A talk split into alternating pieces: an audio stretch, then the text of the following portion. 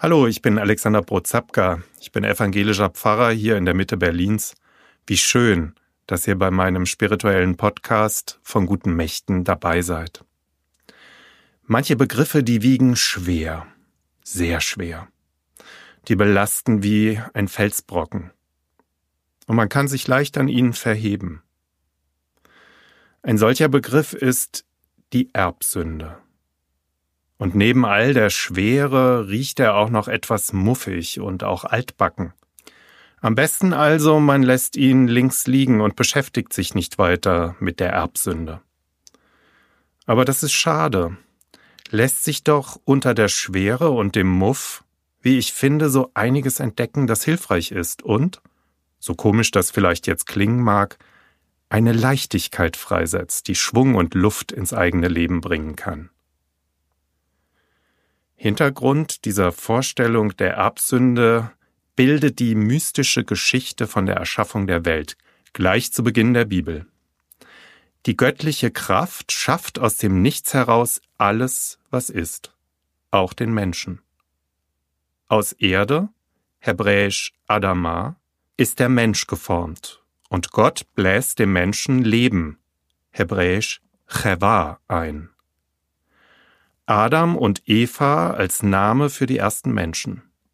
Der Mensch, der sich zwischen den Polen männlich und weiblich bewegt. Ein Lebewesen aus Körper, Geist und Seele, das in seiner Unschuld nackt in einen Garten mit Namen Eden gesetzt wird. In diesem Garten stehen viele Bäume, von denen der Mensch essen darf. Genau in der Mitte des Gartens aber pflanzt Gott den Baum der Erkenntnis des Guten und des Bösen. Und von diesem Baum verbietet Gott dem Menschen zu essen. Am Anfang war Verführung, ganz verdichtet ausgedrückt im Bibeltext. Die Schlange war listiger als alle Tiere auf dem Felde, die Gott, der Herr, gemacht hatte, und sprach zu der Frau, Ja, sollte Gott gesagt haben, ihr sollt nicht essen von allen Bäumen im Garten? Da sprach die Frau zu der Schlange, Wir essen von den Früchten der Bäume im Garten, aber von den Früchten des Baumes mitten im Garten hat Gott gesagt, Esst nicht davon, rührt sie auch nicht an, dass ihr nicht sterbet. Da sprach die Schlange zur Frau, Ihr werdet keineswegs des Todes sterben, sondern Gott weiß, an dem Tag, da ihr davon esst, werden eure Augen aufgetan und ihr werdet sein wie Gott und wissen, was gut und böse ist. Und die Frau sah, dass von dem Baum gut zu essen wäre und dass er eine Lust für die Augen wäre und verlockend, weil er klug machte. Und sie nahm von seiner Frucht und aß und gab ihrem Mann, der bei ihr war, auch davon und er aß. Da wurden ihnen beiden die Augen aufgetan und sie wurden gewahr, dass sie nackt waren. Wir Menschen sind nackt und wir müssen uns bekleiden. Wir können uns nicht nackt begegnen, wie das andere Lebewesen tun. Ich komme aus meiner Haut nicht raus. Ich muss mich darum bedecken. Ich kann nicht aus mir selbst heraus ohne Schuld, ohne Sünden leben. Denn ich bin eingewoben in dieses Geschehen, von dem diese alte Geschichte von der Erschaffung des Menschen und dem Sündenfall in mystischen Worten erzählt. Zum Erdboden, aus dem ich gemacht bin, Adama, kommt das Leben, Cheva, der Geist, die Seele dazu.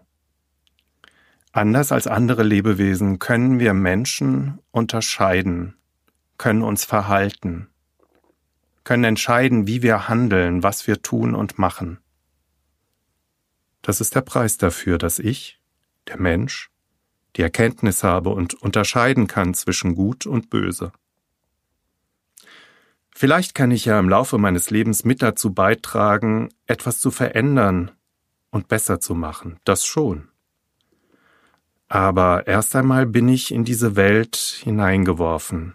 Ich bin ihr ausgesetzt. Zwei Beispiele dazu. dass wir in unserem Land das Erbe der Shoah mit uns herumtragen, als Kinder, als Enkelinnen und Urenkel von Tätern und auch von Opfern der damaligen Zeit. Darauf habe ich keinen Einfluss. Das habe ich ererbt.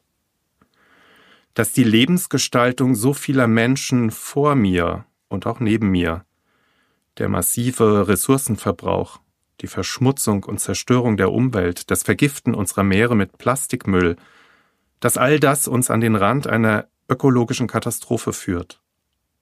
Dafür bin ich vielleicht nicht persönlich verantwortlich.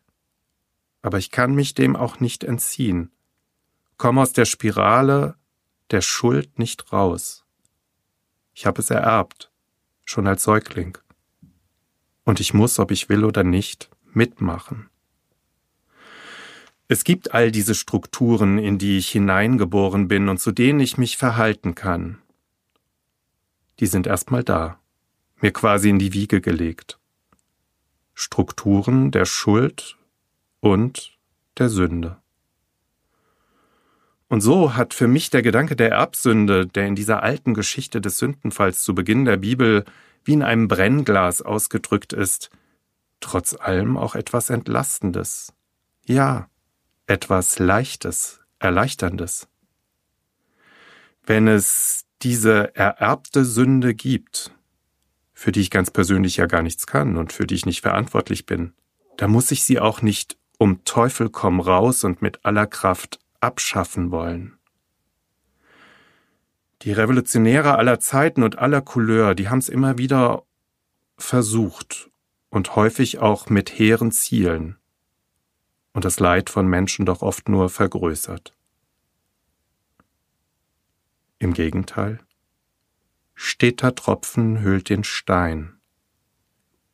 Ausbrechen, wenn ich erkannt habe, dass Strukturen todbringend sind. Nicht mitmachen, verzichten. Es an meinem Ort im Kleinen anders machen, partiell aussteigen. Und, bei all dem, sich geborgen wissen in einer größeren Macht, die hinter allem steht und von der die Geschichte der Bibel spricht, dass Gott uns, den Menschen, niemals fallen lässt, was auch kommen mag, und wie sehr wir Menschen auch verstrickt sind in die Geschehnisse dieser Welt. So gesehen macht der Gedanke der Erbsünde frei und erleichtert zu einem befreiten Leben mit Verantwortung. Ich wünsche euch allen eine gute Zeit. Schön, dass ihr bei meinem Podcast dabei gewesen seid. Es grüßt euch, euer Alexander Brotzapka.